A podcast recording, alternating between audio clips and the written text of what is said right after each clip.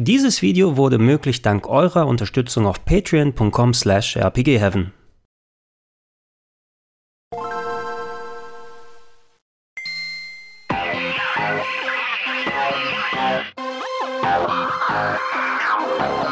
Schönen guten Tag und herzlich willkommen zu Gregor Tested Like a Dragon Gaiden The Man Who Erased His Name für PlayStation 5. Mann, was für ein Titel.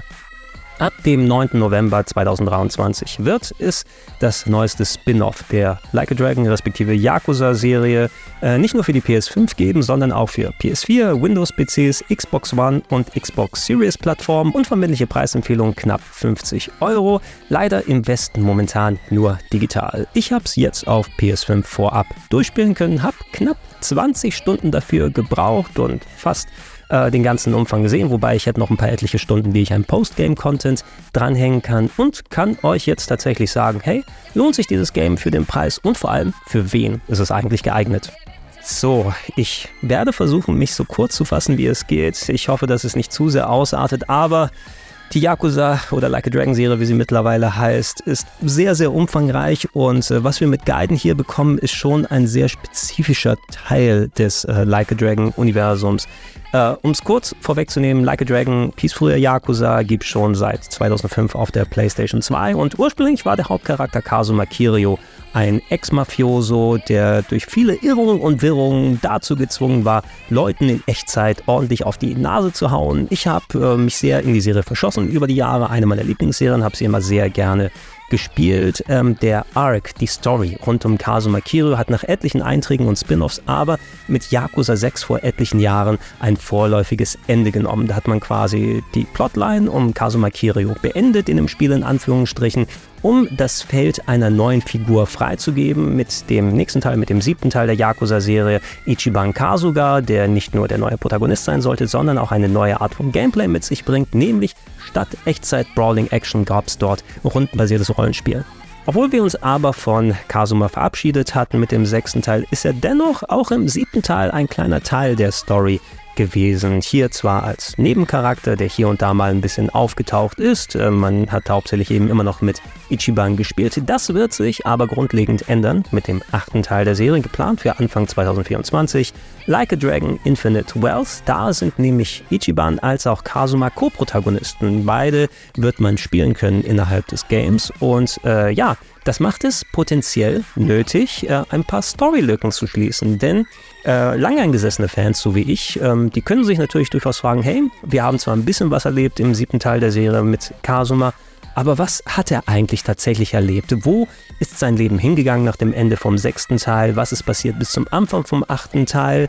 Äh, wie kann ich vernünftig darauf vorbereitet sein, um den achten Teil, um Like a Dragon Infinite Wealth jetzt zu genießen? Und genau das will Gaiden jetzt machen. Es will diese Periode abbilden, was ist im Leben von Kazuma passiert, als wir unterwegs mit Ichiban waren und sein Abenteuer äh, erleben durften.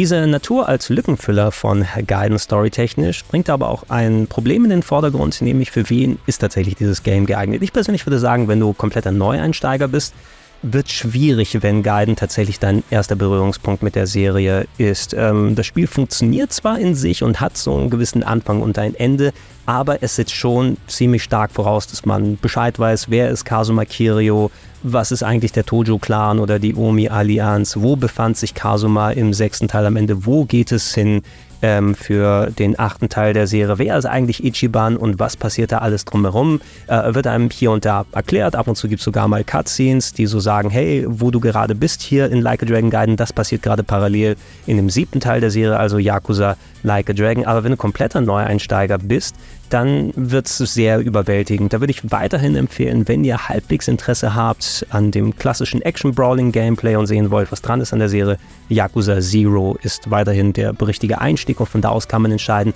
möchte ich überhaupt die nachfolgenden Teile storytechnisch sehen, möchte ich mich mit den Spin-offs auseinandersetzen und es ist nicht wirklich zu empfehlen, Gaiden als erstes Spiel zu küren.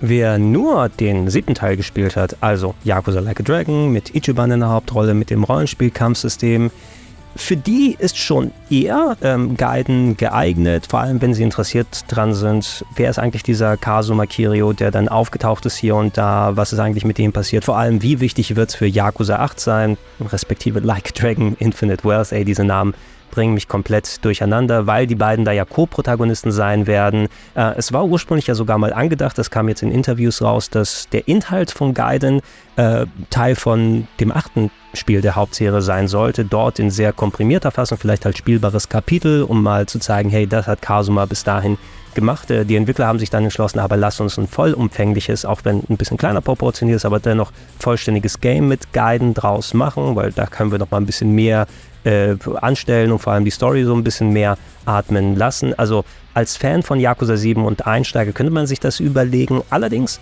muss man gucken, inwiefern das nötig ist. Äh, der achte Teil, also Like a Dragon Infinite Wealth, wird sich ja so oder so nicht nehmen lassen, zumindest ein bisschen was davon zusammenzufassen für die Leute, die Guiden dann gar nicht erlebt haben. Und ähm, wenn du Fan von Yakuza Like a Dragon, also dem siebten Teil, bist mit seinem Rollenspielkampfsystem, muss einem auch im Klaren sein, man bekommt hier Echtzeit-Action-Brawling, wie wieder bei den anderen Spielen. eventuell ist das ähm, ja nicht allen so bekömmlich. Äh, man kann sich daran gewöhnen ich bin Fan von beiden Arten, von dem Echtzeit-Action-Brawling sogar ein bisschen mehr, weil ich fand, dass das Rollenspiel-Gameplay durchaus ein bisschen Schliff im siebten Teil hätte vertragen können. Dann bin ich gespannt darauf zu sehen, wie sie es im achten Teil machen.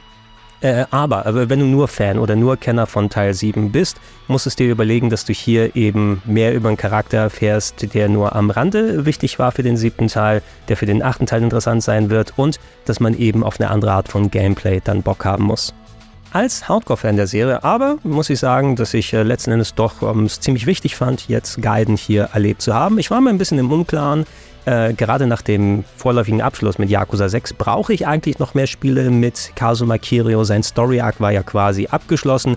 Wie wir an Teil 7 gesehen haben und wie es in Teil 8 sein wird, für die Entwickler noch nicht. Ähm, sie haben sich Kazuma ja in der Hinterhand behalten. Und ich habe mir ein bisschen Sorgen gemacht, wird das denn vernünftig auch erklärt? Äh, wird die Relevanz von dem Ichiban Kasuga vielleicht nicht sogar untergraben, wenn man den alten Hauptcharakter jetzt wieder zurückholt und den als Co-Protagonisten dahin packt? Nichtsdestotrotz, aber ich habe mich echt gut abgeholt gefühlt am Ende von Gaiden und war ganz froh darüber, tatsächlich doch weiter mit Kasuma spielen zu können. Er ist einer meiner absoluten Lieblingscharaktere im Gaming-Bereich und die haben ein paar interessante Kniffe gefunden, vor allem eben tatsächlich mal um die andere Perspektive aus äh, dem siebten Teil der Serie zu zeigen, also was abseits von den Ereignissen mit Ichiban passiert ist und äh, wie Kasuma dann damit involviert gewesen ist, wo es dann konkret hingegangen ist. Bin auch gespannt zu sehen, was jetzt im achten Teil mit den beiden hier zusammen passiert. Für mich hat es aber einerseits doch ein bisschen Probleme hier und da gegeben, weil dann auch wieder ganz viele neue Charaktere hinzugekommen sind. Man braucht ja auch einen neuen Konflikt, der im Hintergrund irgendwo passiert, der hier recht spannend erzählt wird, aber es gab wieder wirklich eine Barrage an neuen Figuren, deren Namen ich lernen muss und wer ist mit wem verwoben und sich daran zurückzuerinnern, hey, Yakuza 6 ist auch jetzt schon seine sieben, acht Jahre fast schon her, wo es rausgekommen ist und, und äh, der siebte Teil der Serie, also Yakuza Like a Dragon, auch schon vier Jahre ungefähr. Was war nochmal genau da passiert? Die paar Cutscenes, die hier drin sind, haben mir jetzt zwar ein bisschen geholfen, aber ich muss mich tatsächlich hier und da nochmal reinlesen, um dann auch konkret zu verstehen, was da ist. Das Übergreifende hat aber für mich gut funktioniert, weil ich so vertraut bin mit Kazuma Kirio, wo er sich in seinem Leben befindet und weil da sehr viel an Referenzen und Zitaten und zurückkehrenden Figuren und so weiter ist. Man hat echt viele Reminiszenzen an alte Yakuza-Spiele aus der Vergangenheit gehabt, sowohl von den Locations, von den Charakteren und so weiter her. Äh, ich kann für mich sagen, ich habe mich am Ende ganz gut abgeholt gefühlt und vor allem, ich war beim Ende vom Abspann von den letzten Parts des Games so emotional mitgenommen, ich war wie so ein Häufchen Elend vor dem Fernseher. Ich bin öfters mal nah am Wasser gebaut, was Videospiele angeht, das mich sehr leicht dann zu Tränen überreden, wenn mich da emotional irgendetwas mitnimmt. Und hier meine ganze Geschichte mit Kazuma Kirio, was mit ihm da passiert ist, hatte wirklich die Tränen ohne Ende fließen lassen. Das waren wirklich eine, einige der emotionalsten Szenen, die ich erlebt habe dieses Jahr in einem Videospiel. Und alleine deswegen würde ich sagen, hat es sich für mich auf jeden Fall gelohnt, als Hardcore-Fan der Serie diesen Part zu sehen. Aber ähm, dieses Investment hat man auch wirklich nur, wenn man alle anderen Teile gespielt hat. Also wenn man in der gleichen Situation wie ich ist oder zumindest so investiert ist in Kasuma und die ganze Story drumherum, da würde ich schon sagen, es lohnt sich auf jeden Fall. Und äh, vor allem, wenn man sich nicht schämt, dann seine Emotionen freien Lauf zu lassen, dann kann man umso mehr sich in das Game investieren. 大丈夫か お待たせしてしまって 今店を出た So, dann gehen wir doch mal zum Gameplay und ich hatte schon gesagt, man ist hier nicht bei rundenbasiertem Rollenspiel, sondern es gibt hier wieder ganz klassisch Echtzeit-Action-Brawling in einer Sandbox. Ähm, Kazuma in seiner Rolle mit seinem Alias als Jury unterwegs, darf seine wahre Identität nicht preisgeben nach den Ereignissen der vergangenen Spiele. Ähm, man ist dort im Auftrag von einer Organisation unterwegs und äh, ja, da hat man es mit marodierenden Gangs zu tun, äh, die man in Echtzeit bekämpfen kann. Man hat wieder überall Minispiele, die gezockt werden können. Äh, man kann in Restaurants zum Essen gehen. Es gibt sehr viele Sidequests zum Erleben, Sammelkram, den man machen kann, so wie die klassische Formel dann ist. Äh, diesmal aber nicht wie so häufig in Kamurocho, also dem fiktiven Vergnügungsviertel Tokios, sondern die Hauptlocation hier ist Sotembori in Osaka, das man ja schon als Zweit- oder Drittlocation in vielen anderen Games vorher gesehen hat, unter anderem in Yakuza Zero oder Yakuza Kiwami 2.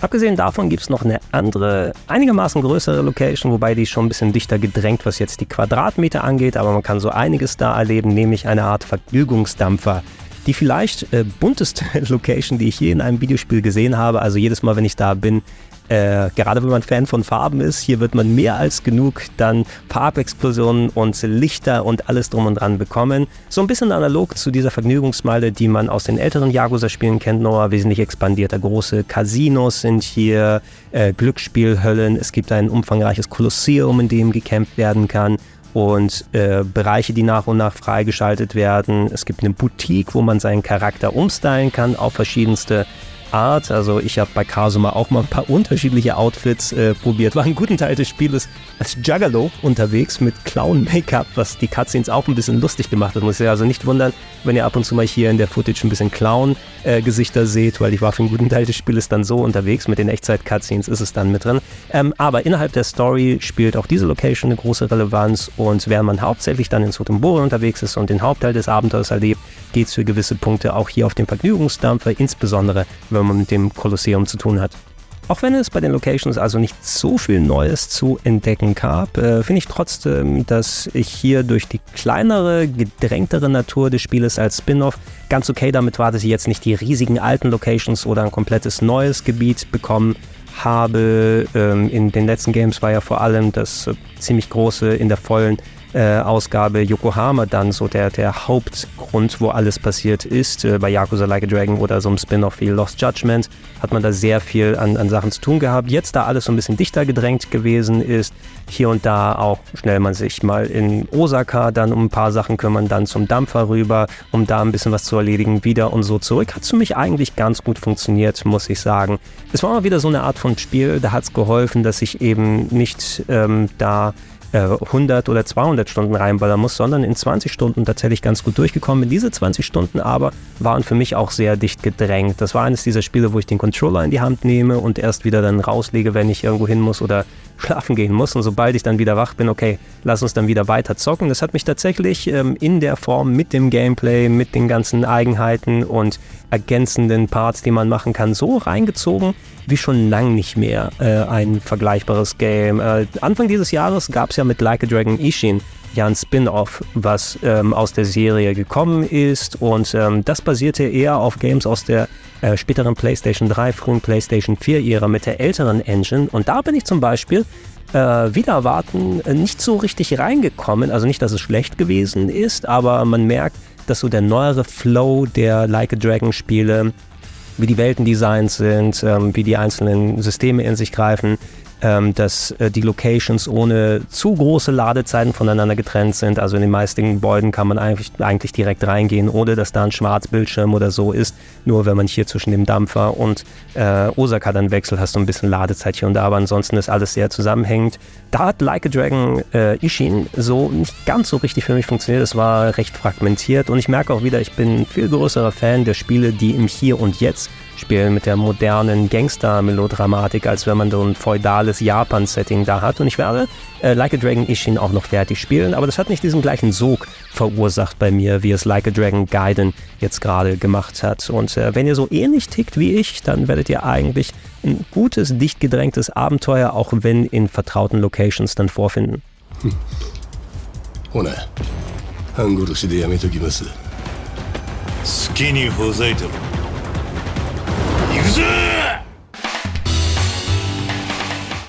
Das Kampfsystem selber geht den Weg weiter, den wir seit Yakuza 6 mit der aktuell benutzten Dragon Engine schon eingeschlagen haben.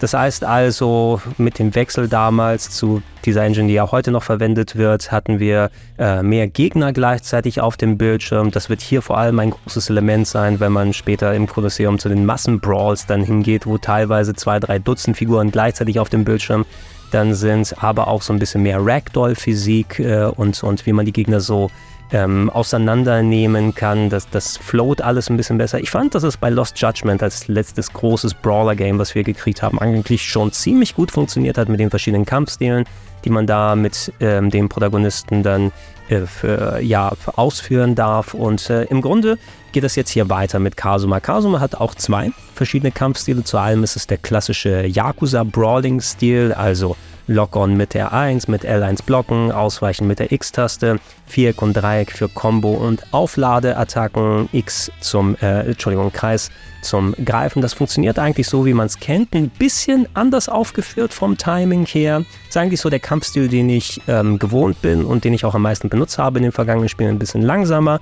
verglichen mit anderen, aber du hast ordentlich Wumms dann dahinter. Äh, was ich hier gemerkt habe, ich konnte nicht mehr so gut greifen, die Gegner mit der Kreistaste. Das war eigentlich so ein Ding, was ich in meinem Repertoire immer drin hatte. Gegner greifen in Gegnergruppen rein. Dann kann ich vielleicht nochmal einen Heat-Action-Stomp machen, also die ähm, Bonus-Specials, die durch eine gewisse Leiste aufgebaut werden, um da noch so einen Mini-Finisher zu machen. Das hat sich durch die Wendigkeit der Gegner hier nicht so häufig ergeben. Ich habe mehr mit Auflademoves hier tatsächlich gearbeitet und geschaut, hey, äh, ich muss mal aufpassen, dass ich dann vielleicht, wenn ich einen Gegner keinen Stunlock verpassen kann, also dass der Gegner nach einem Angriff von mir ein bisschen so aus der Fasson gebracht wird und ich ein paar Combo-Attacken da dran setzen kann. Oft gehen die Gegner da so ein bisschen durch, muss ich besser mit dem Blocken und Ausweichen arbeiten. Und ich habe diesen Stil zwar eigentlich ganz gerne hier und da benutzt, gerade im 1 zu 1 Kämpfen, aber so wie das hier adaptiert wurde, habe ich doch ein paar Stunden gebraucht, um mich einigermaßen an die Änderungen zu gewöhnen und vor allem wegen der erwähnten Gegnermassen, mit denen man es häufiger zu tun gehabt hat, ähm, habe ich mehr auf den anderen Stil geschaltet und das ist der komplett neue Agenten-Style. Der hier ist tatsächlich noch gewöhnungsbedürftiger für mich gewesen, denn der ist wie gesagt für das Kämpfen gegen größere Gruppen gedacht und da ähm, wir so eine Art Agent sind, hat äh, Kazuma tatsächlich Gadgets. Die müssen erst im Laufe des Spieles freigeschaltet werden, aber dann wird das durch Gedrückthalten bestimmter Tasten dann aktiviert. Äh, zum Beispiel die Grifftaste mit Kreis hat so eine Art Enterhakenseil. Ähm, jetzt nicht in der Form, dass ich Kazuma hinziehen kann überall wie so ein Spider-Man, sondern eher Sachen zu sich holt, wie so eine Art Seil und Gegner greifen und, und schleudern kann oder auch mal Items, wenn man in der Gegend unterwegs ist und er sieht, hey, da oben ist was, ich schnapp mir das schnell mal. Das ist äh, für das Absuchen der Locations eigentlich ganz lustig dann gemacht. Aber innerhalb der Kämpfe muss man sich an diese Gadgets gewöhnen. Und äh, das war schwierig für mich, weil ich eigentlich mit dem Gedrückthalten der Tasten ja eher meine Auflademoves in den alten Games gemacht habe und hier hat es meinen Rhythmus durcheinander gebracht. Aber ich habe dann irgendwann nach der Gewöhnung gemerkt, äh, gerade weil es gegen so viele Gegnergruppen geht, dass eigentlich der Agenten-Style hier zum Bevorzugen ist. Insbesondere, wenn man einmal den Slide freigeschaltet hat und aktiviert hat mit Gedrückthalten der X-Taste, könnt ihr dann quasi über den Boden mit Höchstgeschwindigkeit drüber sliden und Gegner, die dann mitgenommen werden, werden später auch verletzt und so weiter. Ihr ladet eure Special-Leisten damit auf, greift nochmal mit dem ähm, Seil, mit dem Kreis die Gegner. Äh, ihr habt noch die Möglichkeiten, Drohnen äh, zu beschwören, indem ihr die Dreieckstaste gedrückt haltet. Fand ich nicht so geil, muss ich sagen, weil das teilweise euch aus dem Flow rausbringt. Da muss ich irgendwo eine Ecke suchen und dann die Taste gedrückt halten, damit diese komischen Drohnen auftauchen. Währenddessen seid ihr aber auch ein bisschen schutzlos oder äh, ihr könnt Explosionszigaretten mit Viereck gedrückt halten, werfen, aber da auch aufpassen, es dauert eine Zeit, bis die erstmal aktiviert werden und die können sowohl euch als auch eure Allies, also die Co-Kämpfer, dann verletzen und ihr könnt da auch so mit reinlaufen. Ähm, das Leiden und das Greifen hat eigentlich ganz gut funktioniert und vor allem auch das Super Special, was man aktivieren kann. Auch hier so diese Heat Actions, die ich normalerweise häufig, benutzen hab, äh, häufig benutzt habe, also Gegner so weit hauen, bis ich eine Special-Leiste aktiviert habe und dann mit drei gibt es einen diesen, dieser Finisher. Moves, ähm, das habe ich eher weniger tatsächlich hier gemacht. Sobald ich meine Leiste voll hatte, kann man die auch aktivieren, um quasi so eine ähm, ja, super Aktion äh, freizumachen. Und äh, mit dem Agentenstil ist es dann dass man wie so ein Derwisch einfach auf Viereck gedrückt halten über den Boden gleitet und die nächsten Gegner äh, komplett Breakdance-Style und mit dem Punch und dem Kick weghauen kann. Und das war so meine Hauptkampfweise. Ja, ich bin dann so lange in die Gegner reingeslidet, bis ich dann meine Spezialleiste aufgebaut habe, dann, dann äh, die Spezialleiste aktiviert und dann ging es richtig ab, um die dann wegzuhauen.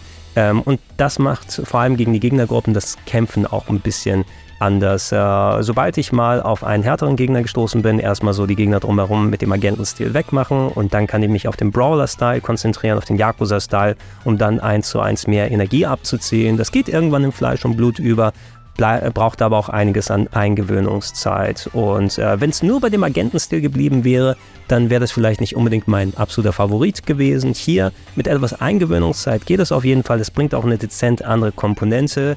Vielleicht hätte noch ein dritter Kampfstil ganz nett sein können. Also gerade wenn du sowas wie, wie Yakuza Zero gewöhnt bist, wo du zwei Charaktere A4 Kampfstile hattest, also acht insgesamt in einem Spiel und jetzt hast du hier nur zwei in Anführungsstrichen, die aber auch ganz gut eingesetzt werden können, je nachdem, was das Spiel dir entgegenwirft kann man das schon letzten Endes machen. Ähm, alle Sachen sind übrigens über ein äh, Skillsystem dann aufwertbar.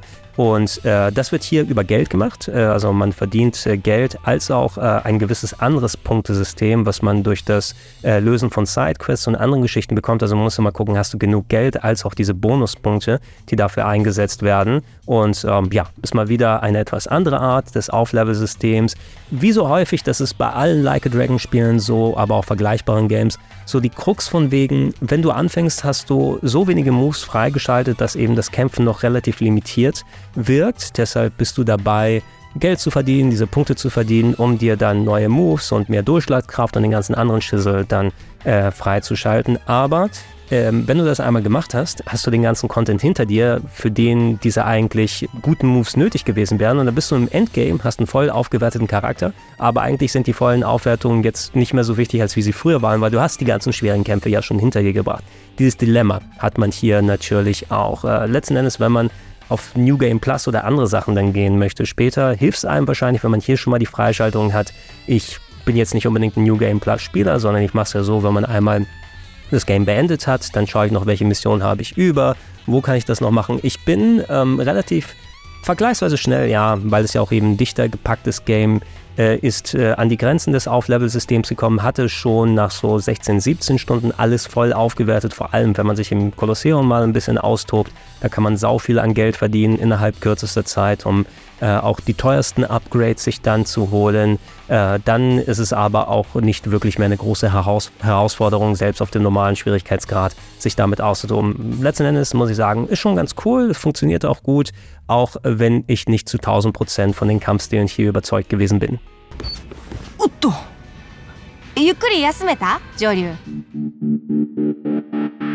diese Spezialpunkte, die ich erwähnt habe, das ist das äh, sogenannte Akame-Point-System. Akame ist ein wichtiger Charakter im Spiel, die quasi wie so eine Art Auftraggeberin fungiert. Äh, bei der holt man sich nicht nur Sidequests äh, ab, sondern es gibt auch so eine kleine äh, Map an, an Bonusgeschichten, die man erledigen kann. Je nach Kapitel, wo man drin ist, äh, tauchen dann Ausrufezeichen oder verschiedene Icons auf der Map auf äh, und dann kann man zum Beispiel mit einem kleinen Brawl Leuten helfen oder manche suchen ein gewisses Item, was man denen geben kann. Also so ein bisschen Fleißarbeit hier und da, die aber jetzt nicht so störend war, dass man sagt, oh, jetzt habe ich wieder so einen Haufen Kram bei mir, sondern es war was, was ich nebenbei dann äh, miterledigt habe. Und auch das gibt neben dem Erledigen der Sidequests, der Substories hier dann dieses gewisse Kontingent an Akame Points, die einerseits, wie gesagt, für das Auflevel-System benutzt werden, aber es gibt nochmal einen separaten Shop, wo man die ausgeben kann. Auch hier, was ich über das Auflevel-System gesagt habe, zu Anfang des Spieles wirkt alles noch relativ knapp von wegen, ah, jetzt muss ich wieder fünf Quests machen, damit ich genug habe, um einen Move aufzuwerten. Aber da gab es ein tolles Item im Shop von Akame, das ich hier nochmal für was ausgeben kann. Also vielleicht kann ich nicht den Move aufleveln, den ich möchte. Das wird alles hinfällig im späteren Teil des Spiels, weil man so viel an Akame Points als auch Geld bekommt, um alles sich holen zu können. Ähm, nur ist es dann, wie gesagt, dann schon zu spät und braucht man das nicht mehr, weil man den Großteil des Games schon erledigt hat. Ähm, dieses Akame-Zeug ist eigentlich auch ganz nett. Es wird storymäßig einigermaßen äh, verwoben. Es ist wie typisch eben äh, auf eine gewisse Art eine Fleißarbeit, äh, die das äh, Spielerlebnis, die Spieldauer nochmal verlängern mag, damit man hier so mal ein bisschen mehr was zu tun hat. Und im ersten Moment eben, warum brauche ich Geld plus Akame Points, um meine Moves aufzuwerten. Aber das, das, das löst sich schon relativ schnell im Wohlgefallen auf. Ähm, was das bei mir verursacht hat, ist übrigens so eine gewisse Änderung der Gameplay-Weise, weil ich konzentriere mich eigentlich gerne auf die Story zuerst, also ab und zu mal ein bisschen Sidequests, ein bisschen Substories machen, ist nett hier und da, aber ich spiele gerne äh, die Games so, ich will mich auf die Hauptstory konzentrieren, weil das ist ja auch ein gewisses Maß an Dringlichkeit. Es fühlt sich immer ein bisschen komisch an, oh, wir haben jetzt das große entscheidende Duell gegen irgendeinen Gegner und irgendjemand ist entführt und ich muss ganz schnell irgendwo hin, aber äh, jetzt noch hingehen und fünf Sidequests machen, hat für mich so die Dringlichkeit häufig rausgenommen. Deshalb habe ich mich immer bei den Yakuza und den Like a Dragon Spielen auf die Hauptstory konzentriert und dann konnte man ja in dem sogenannten Premium Adventure nach dem Abspann der Story äh, immer noch alle Sidequests in Ruhe machen und den ganzen Kleinkram und ich habe das gerne so ein bisschen aufgeteilt durch die Natur, dass man eben diese ganzen Aufwertungspunkte bekommt, die man braucht, um seinen Charakter aufzuentwickeln habe ich viele der Sidequests parallel gemacht. Relativ wenig ist jetzt hier noch über für mich im Postgame. Ähm, und ähm, das hat natürlich die Dringlichkeit ein kleines bisschen rausgenommen, hat dafür aber gesorgt, dass ich eben ein bisschen mehr Abwechslung im eigentlichen Game habe. Ich persönlich bevorzuge immer noch meine für mich private bessere Art, es zu spielen. Also erstmal Hauptstory und dann eher die Nebenquests zu machen. So forciert das Spiel dich ein bisschen mehr, alles gleichzeitig zu machen und sich hier und da und äh, so Zeit zu nehmen. Ist jetzt nichts Schlechtes per se, aber ich möchte es trotzdem mal erwähnt haben, wenn einige Leute da so draußen wie ich ticken und gerne das aufteilen. Hier werdet ihr eher durch die Natur und das Akame Network und die ganzen Bonussachen, die dann hinzukommen, ähm, erpicht und, und äh, dann angeleitet, ähm, den ganzen Krams parallel zu machen. Jungs!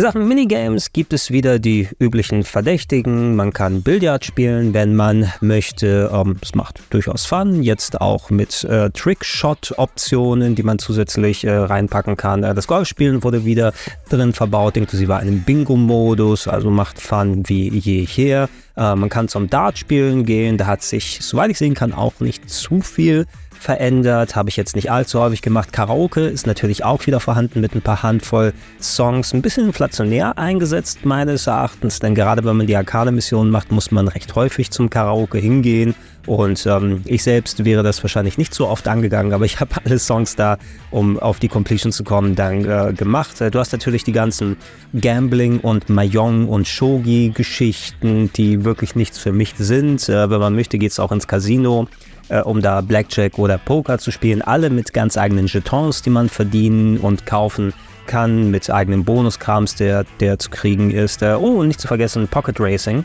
ist auch wieder mit dabei. Also die äh, Miniaturautos, die man dann so zusammenbasteln kann, die dann gegeneinander fahren. Und die Geschwindigkeit kennt man ja zum Beispiel aus Yakuza Zero. Ähm, den Part habe ich noch nicht wirklich gemacht. Das ist jetzt was, was ich mir fürs Postgame aufgespart habe. Aber dieser Krimskrams, der ist auch mit dabei.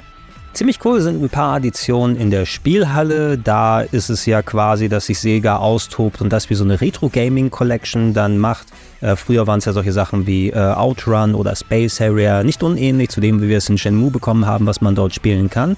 Jetzt ist die Auswahl ein bisschen limitierter, aber es gibt zwei interessante Neuzugänge. Neben solchen Games wie Virtua Fighter 2 oder Sonic the Fighters kann man hier unter anderem Fighting Vipers 2 spielen. Fighting Vipers war der andere 3D-Fighting-Game-Serie von Sega. Ich habe den ersten Teil auf dem Saturn gespielt, ähm, ein bisschen erinnernd an Virtua Fighter, aber dass du jetzt Waffen auch benutzen kannst mit den Charakteren. Ähm, davon gab es mal eine Heimumsetzung für den Sega Dreamcast. Hier scheint es originalgetreu die Automatenfassung zu sein. Ich kenne es eher auf dem Dreamcast, muss ich sagen.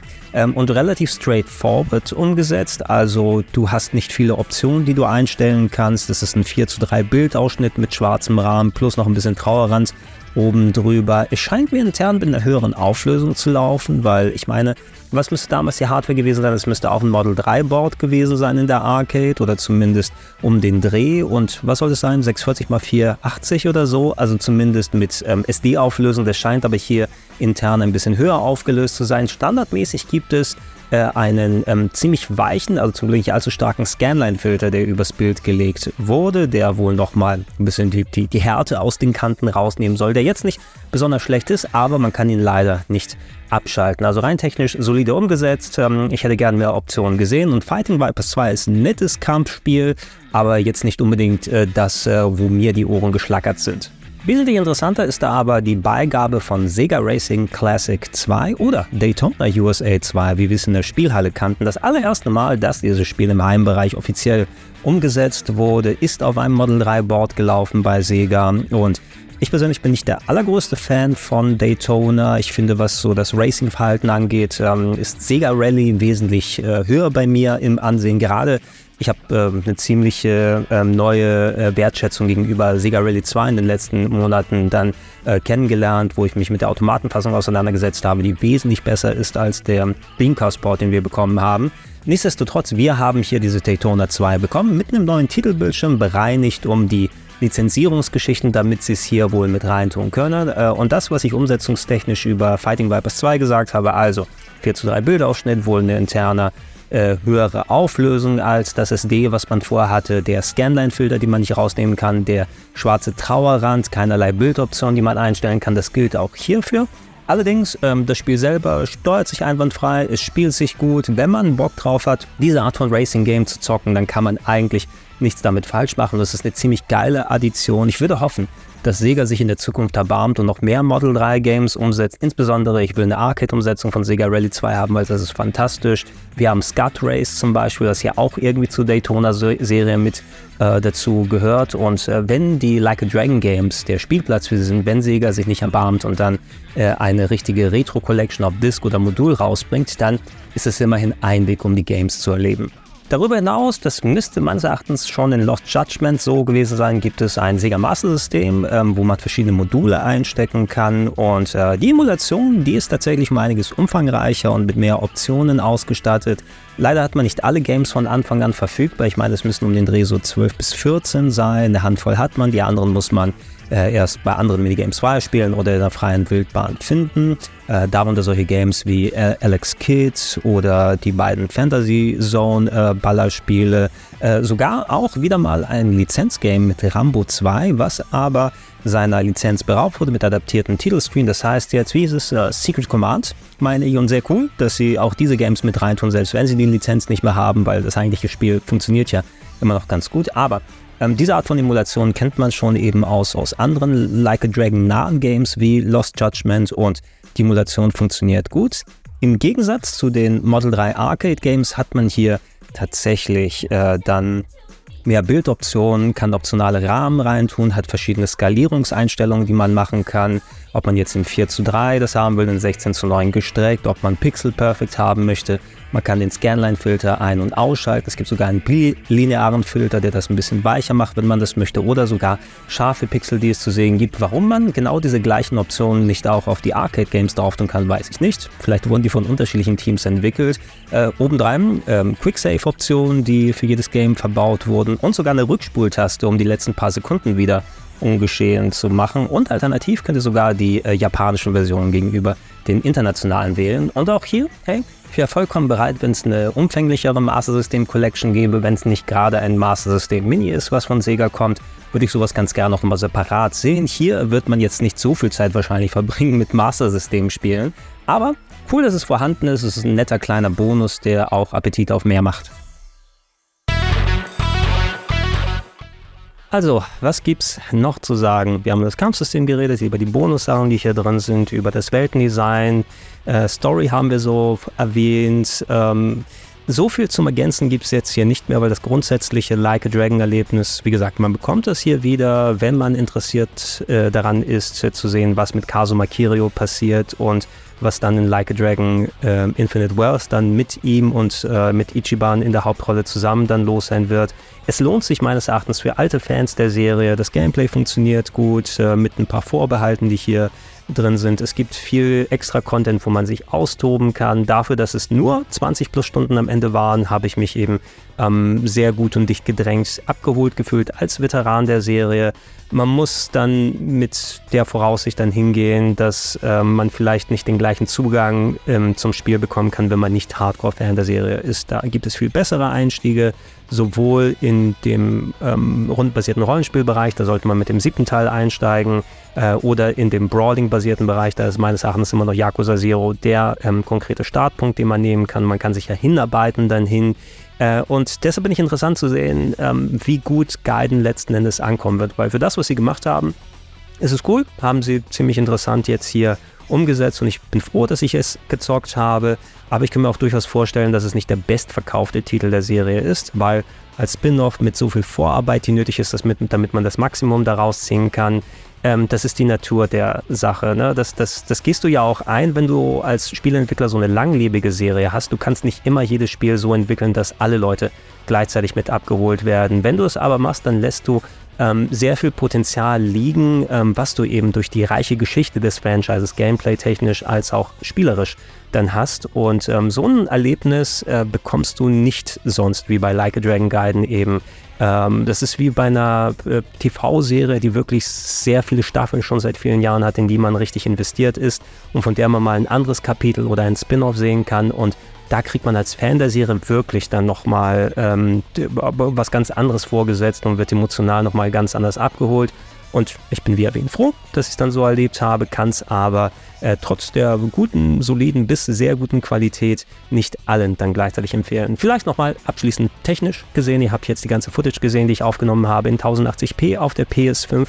Es gibt keinerlei Technikeinstellungen, die man machen kann. Also du hast keinen Qualitäts- oder ähm, dann ähm, Grafikmodus. Es läuft alles immer durchgehend mit 60 FPS. Ich hatte den Eindruck, das ist jetzt ohne meine Technik-Tools hier zu haben, genau zu analysieren, was ist eigentlich die Auflösung, die im Hintergrund läuft, den Eindruck, ähm, ist es dann eine volle Auflösung oder wird intern irgendwie hochskaliert? Es gab immer mal so ein Schimmern ähm, bei Details äh, im Hintergrund, gerade wenn es so um Licht oder ähm, kleine Treppen oder sowas geht. Ähm, da hat bei Grafikbewegungen doch, wenn man genau darauf achtet, es einigermaßen geschimmert hier und da, was den eigentlich ganz guten grafischen Eindruck doch wieder ein bisschen äh, geschmälert hat. Ähm, darüber hinaus äh, sollte man auch noch dann erwähnen, ähm, es gibt eine Synchro mal wieder, aber nur eine japanische hier im Spin-off. Die hatten ja angefangen für die späteren Games auch auf Englisch zu synchronisieren. Das ist hier für das Spin-off nicht gemacht worden. Äh, man hat zwar auch deutsche Texte, die reingemacht werden können. Ich persönlich aber spiele die Like a Dragon Games immer ähm, der Authentizität wegen mit japanischer Sprachausgabe und mit englischen Texten, was ich hier auch beibehalten habe. Deutsche Texte könnt ihr einschalten, aber bei der Sprachausgabe seid ihr komplett auf Japanisch dann eingeschränkt. Immerhin, hier würde ich sagen, es gibt zwar auch wieder gerade in den Sidequests viele Parts, die dann nur mit Text äh, enthalten sind, aber der Anteil der Voice-Acting-Cutscenes, ähm, die auch dann richtig vollumfänglich animiert sind und wo die Dialoge alle gesprochen sind, äh, vielleicht durch die Natur als Spin-off, weil man nicht so ein riesig umfangreiches Game hatte, ist höher hier. Ne? Also der, der große Teil, gerade wenn es um die Story geht, habt ihr auch wirklich sehr viel Sprachausgaben mit dabei und äh, abgesehen von diesem Schimmern, was man hier und da gesehen hat und vielleicht auch mal ein bisschen so Fernsicht will ich es Probleme nehmen? Na, nicht wirklich Probleme, sondern ihr seht schon, wenn ihr darauf achtet, hier und da mal gerade weiterhin so ein bisschen Pop-In, wenn dann Details reinploppen, die, die, die, ganz weit entfernt sind. Wobei so weit entfernt ist euer Blick nie in der Stadt, aber wenn ihr ein bisschen weiter guckt, seht ihr schon, wo die Details jetzt nach und nach reinkommen. Man hat nicht das Perfekteste, was man visuell hier bekommen kann, aber so wie es zusammengebaut ist, gibt es aber auch sehr viel Schönes, was man sich hier angucken kann und ähm, eventuell hätte dann noch ein Grafikmodus, wenn man es auf 30 FPS beschränken wollte, nochmal hier und da geholfen, was man da macht. So in der Fasson bekommt man aber eigentlich ein gut aussehendes als auch gut klingendes Spiel, was vor allem eben auch für ähm, die äh, Nicht-Englisch-Leser da draußen auch deutsche Texte optional hat. Oh,